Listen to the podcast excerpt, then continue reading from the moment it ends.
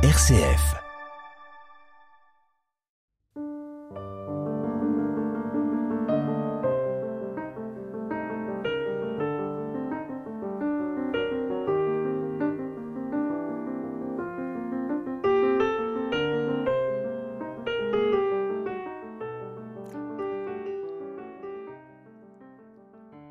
Pour qui veut comprendre le rôle de la violence dans l'histoire et dans la vie de toutes les sociétés, y compris les sociétés contemporaines, l'œuvre de René Girard est essentielle.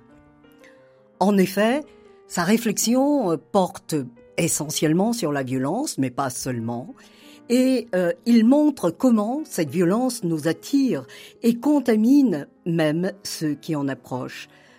Même la raison ne réside pas son attraction séduisante. En effet, avant d'être un comportement transgressif, elle est indissociable de ce qu'il y a de plus humain en nous. Ainsi, l'œuvre de René Girard s'avère-t-elle nécessaire pour comprendre que la paix dans laquelle nous avons l'illusion de vivre est une paix toujours menacée. Si l'on suit sa pensée, la créativité culturelle de l'humanité est toujours liée à la violence par l'intermédiaire du sacré ou du religieux, c'est-à-dire de cette autre notion clé qu'il étudie, celle du sacrifice. René Girard réfléchit aussi à la singularité du judéo-christianisme, qui, pour lui, apporte une démystification et une désacralisation de la violence. Et son discours est aujourd'hui d'autant plus nécessaire dans des sociétés où les discours de haine s'imposent et envahissent même les chrétiens, oubliant le message christique. Bonjour Bernard Perret. Bonjour Montserrat Vidal. C'est le second ouvrage qu'en tant que spécialiste de l'œuvre de René Girard, vous consacrez à son œuvre. Vous l'avez intitulé Violence des dieux, violence de l'homme. Cette œuvre est publiée aux éditions du Seuil et en petit caractère, je lis René Girard, notre contemporain. Alors nous célébrons cette année le centième anniversaire de la mort de René Girard.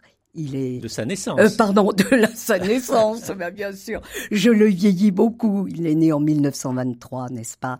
Et donc, euh, vous nous proposez euh, une œuvre dans laquelle vous faites à la fois une synthèse de ses idées, de ses ouvrages, et particulièrement, vous vous attachez à mettre en évidence à travers euh, quelques-uns de ces ouvrages phares, de ces ouvrages clés, certaines notions fondamentales qui sont les clés de voûte de son œuvre.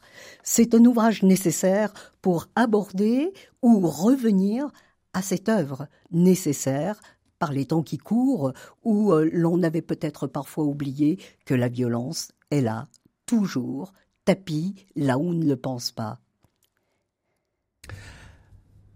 Alors effectivement, comme vous l'avez dit, c'est un livre euh, de synthèse qui essaye de, clarifier euh, un certain nombre de notions. Euh, et c'est aussi un livre de discussion. En fait, j'ai vraiment essayé de répondre à toutes les questions que je me suis moi-même posées en lisant René Girard et d'éclaircir toutes les difficultés auxquelles je me suis moi-même heurté en essayant de comprendre cette pensée et en essayant de dégager ce qu'elle a de de mon point de vue, de plus, de plus novateur, de plus, de plus génial et euh, de plus nécessaire, comme vous l'avez dit, pour comprendre, euh, pour comprendre le monde et, et, et, singulièrement pour les chrétiens de, je dirais, de se comprendre eux-mêmes. Voilà. Il est quand même étonnant, euh, euh, Bernard Perret, de constater que euh, la situation de René Girard dans le paysage intellectuel français est pour le moins, comment dirais-je, contrastée, voire parfois contestée, alors que ses œuvres, alors que sa notoriété encore aujourd'hui au niveau international est totalement extraordinaire. Pourquoi l'œuvre de René Girard est-elle en France dans cette situation, allez, soyons gentils, pour le moins paradoxale? Oui, alors pour commencer, il y a une illustration tout à fait euh, spectaculaire de ce que vous venez de dire, c'est que euh, euh, en juin prochain, il y a un grand colloque qui se tient, le colloque annuel de l'Association internationale des, Girardiens, si on veut, et qui se tient à Paris, à, l'Institut catholique, à l'occasion du centième anniversaire de sa naissance. Or, ce que l'on constate en regardant la, la liste des nombreuses contributions euh, qui, sont proposées, euh, c'est la richesse, la richesse des, des propositions qui partent dans, dans, dans différentes directions euh, de, de, la part de, de, de spécialistes, d'anthropologues, de, philosophes, de, théologiens de, de différents pays, et, et, et la, la, la, enfin, la grande pauvreté de ce qui vient de France. C'est, je suis désolé de le dire, mais c'est un, c'est, ça me pose évidemment beaucoup de questions. Alors, comme j'essaye de le dire dans mon livre, ça s'explique en fait euh, par euh, disons, la, la conception française de la, de la laïcité, la, la, la, séparation euh, très nette entre ce qui relève de, euh, de la foi, des convictions religieuses, et puis ce qui relève de la science, une, une, une dichotomie, une séparation qui est plus violemment marquée, je dirais, que dans d'autres pays, et puis au sein même du monde académique, euh, un cloisonnement. Il y a, y a, y a une, un cloisonnement disciplinaire qui, est, qui fait qu'on euh, les, euh, le, français n'est pas très à l'aise à l'égard d'une pensée qui, euh, qui est un peu touche à tout qui est un peu transversale, qui touche à, à, la psychologie, à l'ethnologie, à la théologie, à, la philosophie, à, l'histoire. Bien qu'ils disent qu'il n'est pas philosophe. Euh, Alors ça, c'est une autre question. C'est une question une, à laquelle je me je discute effectivement. C'est un, un, Alors, des sujets. Euh, les responsables, un monde académique cloisonné, dites-vous, euh, mais peut-être aussi un cheminement spirituel où euh, peu à peu euh, nous voyons euh, s'imposer ou apparaître, je ne sais quel verbe il faut utiliser, un sentiment apocalyptique. Euh, de plus en plus, on voit dans l'œuvre de René Girard euh, s'exprimer l'idée selon laquelle les écritures sont la source unique et irremplaçable de l'intelligence euh, anthropologique, dites-vous. Est-ce que c'est ça qui fait que René Girard est un petit peu oublié dans l'univers intellectuel français, un peu, allez, sectaire? J'exagère un peu en disant cela. Alors, oui, ça fait partie de la difficulté. C'est-à-dire qu'il n'y a pas seulement le fait que Girard se revendique euh, chrétien, bon ça, il n'est pas le premier chercheur, heureusement, à se revendiquer chrétien, mais c'est surtout qu'il prétend intégrer son savoir dans une vision euh, apocalyptique. Alors, il faut reconnaître que, que ça, j'essaye de le dire dans mon livre, Girard lui-même, si l'on peut dire, donne des verges pour se faire battre. Oui. C'est-à-dire qu'il ne clarifie pas suffisamment, je dirais, la portée de sa démarche et l'articulation des aspects scientifiques de sa démarche et ce qui relève d'une intuition apocalyptique qui, est de nature différente. Donc, un des objets de mon livre, c'est aussi d'essayer de d'apporter un peu de clarté dans tout ce débat en montrant comment on, doit distinguer dans le corpus girardien des choses qui sont diversement fondées en quelque sorte sur des faits ou sur des ou sur des convictions sur une sur une démarche personnelle. Est-ce qu'on pourrait comparer euh, la situation euh, de René Girard à celle de Michel Serres? Tous les deux euh, ont passé une grande partie de leur vie aux États-Unis. Et, du coup, est-ce que ça expliquerait aussi le relatif oubli du monde académique français à l'égard de la portée considérable de leur œuvre réciproque? Ah, il y a certainement euh, un rapprochement euh, euh, tout à fait pertinent entre entre René Girard et Michel Serres de ce point de vue-là, c'est-à-dire que mm. comme Girard, Michel Serres est un peu un quelqu'un qui a, qui a vagabondé, si on veut, à travers les savoirs et qui a euh, euh, mêlé ses convictions personnelles, son rapport à la religion, à sa pensée, etc., d'une manière qui est aussi assez peu euh, classique en France. Cela étant, le, style de pensée de ces deux penseurs est quand même très, très différent. Très différent, effectivement. Bernard Perret, dans cet essai, dont je rappelle le titre, Violence des dieux, violence de l'homme, vous vous attachez euh, en particulier à mettre en évidence ce qu'est euh, la clé de voûte de la pensée de René Girard et euh, que l'on appelle communément la théorie mimétique. ceux qui l'ont un petit peu fréquenté, un petit peu, disais-je, ont lu au moins le bouc émissaire. Et vous nous montrez dans cet essai comment en lisant cinq ouvrages clés euh, de l'abondante production de René Girard, euh, on peut rentrer dans ce parcours intellectuel, mais aussi spirituel.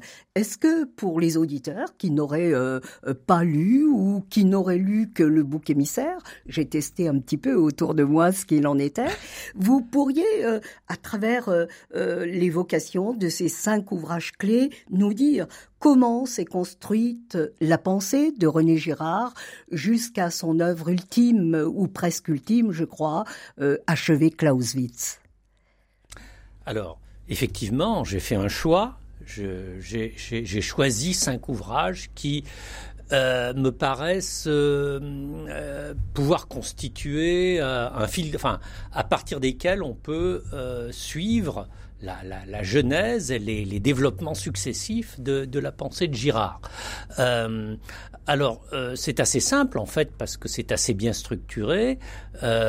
En particulier, on a, on a les trois premiers ouvrages, euh, euh, Mensonges romantiques et Vérité romanesque, qui parlent de la théorie du désir mimétique. Euh, des choses, la violence et le sacré, qui parle de l'origine violente du sacré et de la culture, donc l'aspect ethnologique, si on passe du registre psychologique et littéraire au registre historique ethnologique anthropologique, et puis enfin des choses cachées depuis la fondation du monde, euh, qui euh, est une, euh, une extension de cette théorie du sacré comme grille d'analyse des écritures judéo-chrétiennes. Et les deux derniers autres ouvrages, donc le bouc émissaire et les origines de la culture, je les considère comme des reprises qui approfondissent, qui parfois formulent plus clairement, qui apportent de vrais éclaircissements sur les grandes structures qui sont posées dans les trois premiers ouvrages. Voilà, c'est comme ça que j'essaye de, présenter la chose. Alors maintenant, on peut regarder les choses un peu plus en détail, si vous le voulez. Bien sûr, nous euh, le ferons, bien sûr.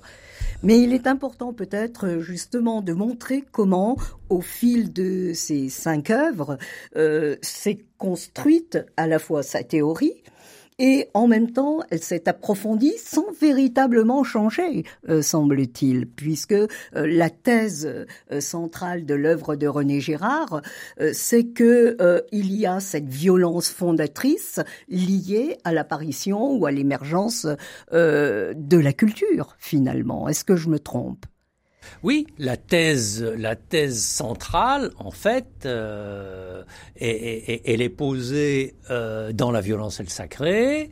Euh, elle est étendue aux, aux judéo-chrétiens, mais c'était déjà en filigrane, en fait, dans la violence et le sacré. Et ensuite, on a des approfondissements, des précisions, des lectures de textes qui permettent de mieux comprendre certaines notions, mais tout ça, c'était donc en 1900, euh, dans les années 70, si on veut. Hein. Et, ensuite, je dirais que ça n'a pas, euh, ça n'a pas véritablement bougé. Le, système est complètement, euh, est complètement en place. L'intérêt de votre essai, Bernard Perret, c'est aussi que vous montrez, notamment dans sa dernière partie, que vous intitulez Violence sans fin, que, que la pensée de René Girard nourrit aussi euh, la pensée du monde contemporain. Et comment justement ces violences dont aujourd'hui nous sommes entourés, qu'il s'agisse de violences liées à la guerre, de violences liées à l'apocalypse climatique, cette pensée de René Girard nous permet non seulement de comprendre des textes anciens ou des sociétés archaïques, mais notre vie à nous au quotidien. Je pense notamment euh, euh, à ce qui se passe euh, entre la Russie et l'Ukraine aujourd'hui.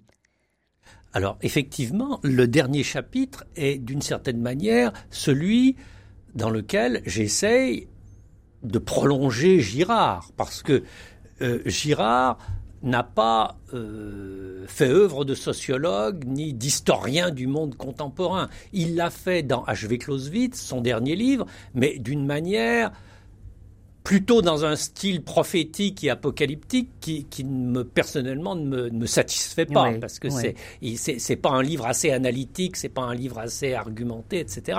Donc j'ai essayé dans ce dernier chapitre de de montrer euh, comment, euh, grâce au concept qu'il a posé et en les développant, on peut avoir une intelligence de non seulement de la violence, mais de la manière dont les sociétés tentent de surmonter la violence et de la manière dont cet affrontement à la violence est lié à la créativité culturelle encore aujourd'hui et à la créativité euh, institutionnelle. Et là où je rejoins Girard, in fine, c'est pour dire qu'il y a bel et bien quelque chose d'apocalyptique dans notre situation, mais en des termes un peu différents des siens. C'est-à-dire que là où Girard diagnostique une espèce d'incapacité euh, intrinsèque en quelque sorte de l'humanité euh, d'affronter sa propre violence, moi je dis euh, ça ne me semble pas juste parce qu'il y a bel et bien une créativité culturelle, y compris grâce au christianisme, dans les institutions qui, qui permettent quand même de, pacifier la société. En revanche, à cause de l'accélération de l'accroissement des interdépendances sociales et du changement climatique, nous sommes devant la nécessité d'aller beaucoup plus vite et beaucoup plus loin, de, radicaliser en quelque sorte la pacification des rapports sociaux si nous voulons avoir une chance de survivre. Vous voyez, c'est un peu un, déplacement. Je, vois plutôt l'humanité comme, non pas comme radicalement impuissante, mais plutôt comme face à un espèce de, de mur qui, effectivement, et là je rejoins Girard, la confronte probablement à une, à la nécessité d'une forme de conversion spirituelle, de, de pas en avant spirituel.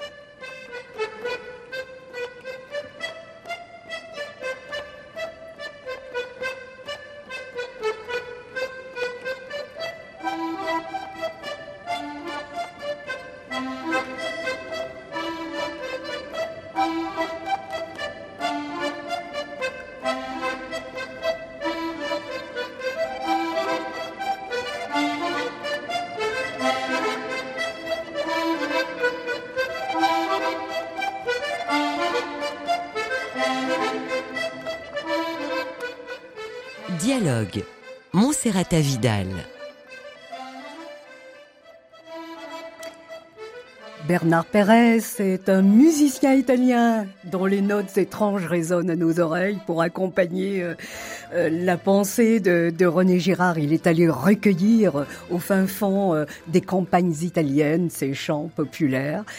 Et donc, revenons à René Girard.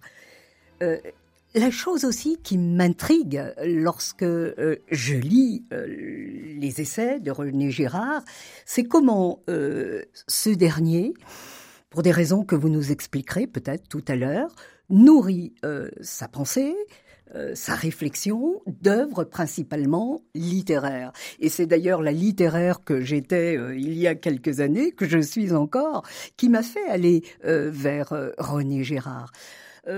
Euh, on, peut s'étonner que un penseur de cette importance se penche sur l'œuvre de Stendhal, l'œuvre de Flaubert, l'œuvre de Dostoïevski, alors qu'il y a tant de philosophes entre guillemets sérieux sur lesquels il aurait pu apporter sa contribution. Un littéraire, euh, René oui, Alors ça, ça c'est, c'est, c'est, vraiment, vous mettez le doigt sur quelque chose qui, est vraiment euh, euh, très novateur et, très, intéressant dans, la pensée de Girard. Si vous voulez un peu, un peu d'histoire personnelle, moi je suis de la génération de, mai 68 et au fond, dans les années 70-80, euh, on se ruait sur les philosophes et les sciences sociales en pensant que c'était beaucoup plus important que de lire de la littérature, ah parce que au fond, la littérature pouvait être décryptée par la psychanalyse, par le structuralisme, et que au fond, il n'y avait plus aucun mystère dans la, dans la littérature. Et Girard renverse complètement ça en montrant que les, les récits la, logique de la création littéraire euh, est porteuse d'une exigence de vérité sur les rapports humains qui fait que les grands auteurs de romans ou de pièces de théâtre Shakespeare aussi, euh, je pense à Shakespeare aussi ne, ne, ne, ne deviennent vraiment géniaux que au prix d'une ascèse vers la vérité des relations humaines qui les porte à découvrir des choses, à dire des choses sur le désir humain qui va au-delà de ce que les psychologues ou les, chercheurs en, sciences humaines euh, découvrent par eux-mêmes. Alors c'est ça a un petit côté excessif évidemment parce qu'on ne peut pas non plus opposer complètement les deux,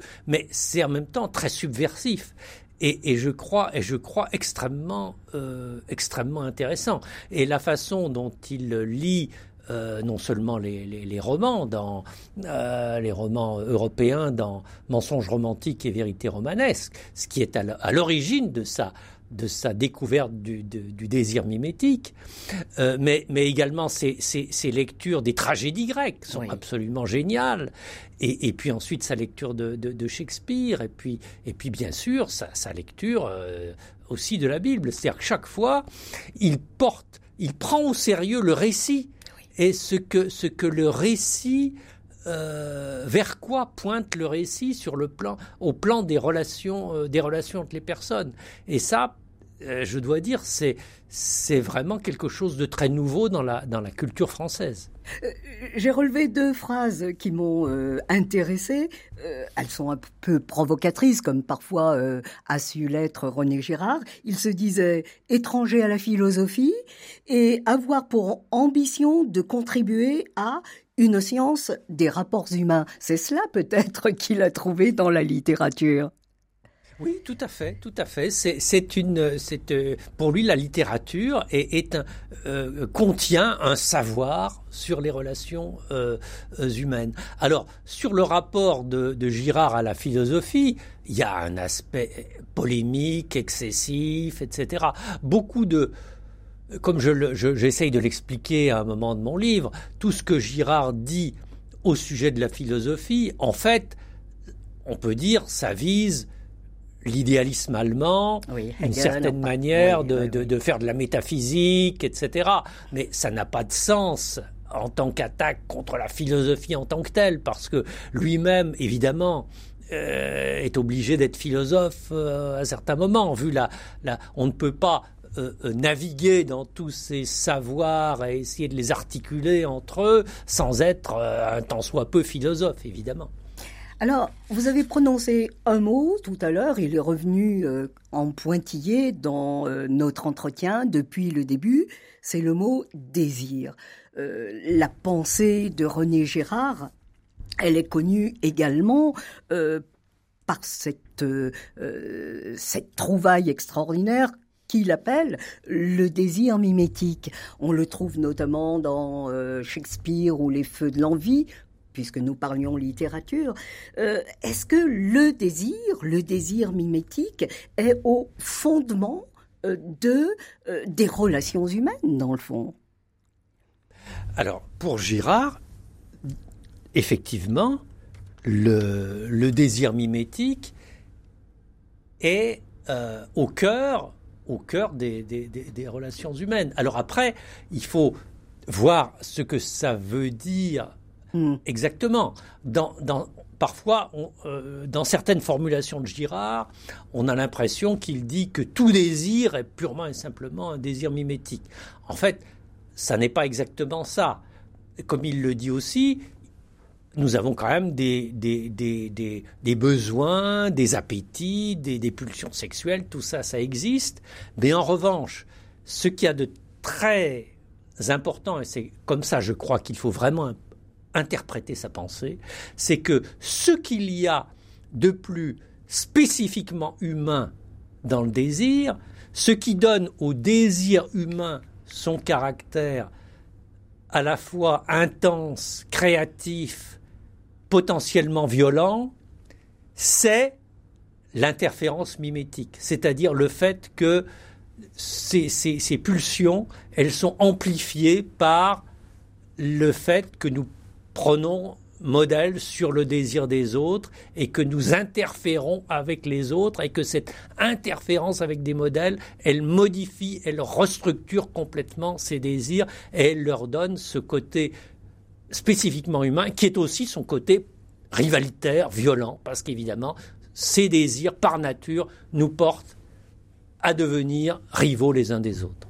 Et euh, donc, ce désir mimétique caractérise, comme vous le disiez à l'instant, les relations humaines et est aussi celui, lorsqu'il ne peut pas se réaliser, qui euh, hystérise la violence. Nous terminerons cette première émission sur cette idée.